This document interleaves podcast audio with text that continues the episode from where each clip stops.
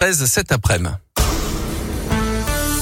7h18, on va retrouver le journal des bonnes nouvelles dans Scoop Matin aujourd'hui avec Léa Dupérin. Bonjour Léa. Bonjour Guillaume, bonjour à tous. On vous écoute, on va commencer par quoi? Eh ben on démarre par cette très belle initiative du collège Saint-Exupéry de Valserone dans l'Inde. Après le progrès, 15 élèves volontaires de 3e viennent de créer des pages Wikipédia pour des femmes originaires de la région Rhône-Alpine. Elles sont scientifiques, industrielles ou encore ingénieurs et vont bientôt avoir leur biographie sur l'encyclopédie en ligne, le temps que tout soit corrigé et publié.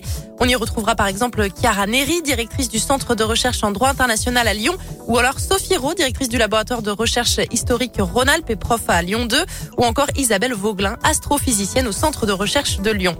Une bourse de la réussite pour les jeunes de la région. Elle a été décidée vendredi dernier lors de l'Assemblée plénière d'Auvergne-Rhône-Alpes. Elle a pour but de récompenser les élèves qui feront à la fois preuve d'excellence et de mérite. 750 jeunes chaque année pourront être éligibles à un chèque de 1000 euros. Les bourses seront possibles dès la classe de première ou dès la fin de la première année de CAP. Elles seront aussi accessibles aux élèves de BTS et de classes préparatoires aux grandes écoles. Une dotation qui vient compléter hein, une bourse de 500 euros déjà mise en place pour féliciter les mentions très bien au bac. On ne pouvait pas passer à côté de cette histoire incroyable qui se termine bien. C'est un extrait du dernier renvoyé spécial diffusé sur France 2.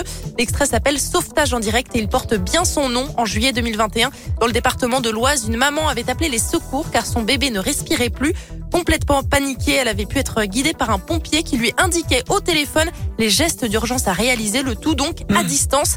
Des gestes qui ont permis de sauver le bébé en faisant repartir son cœur pour le plus grand soulagement de Caroline, sa maman. Allez, on part au Japon pour finir. Le pays va lancer la première Coupe du Monde de ramassage des déchets. Un sport euh, écolo, c'est le moins qu'on puisse dire. Hein.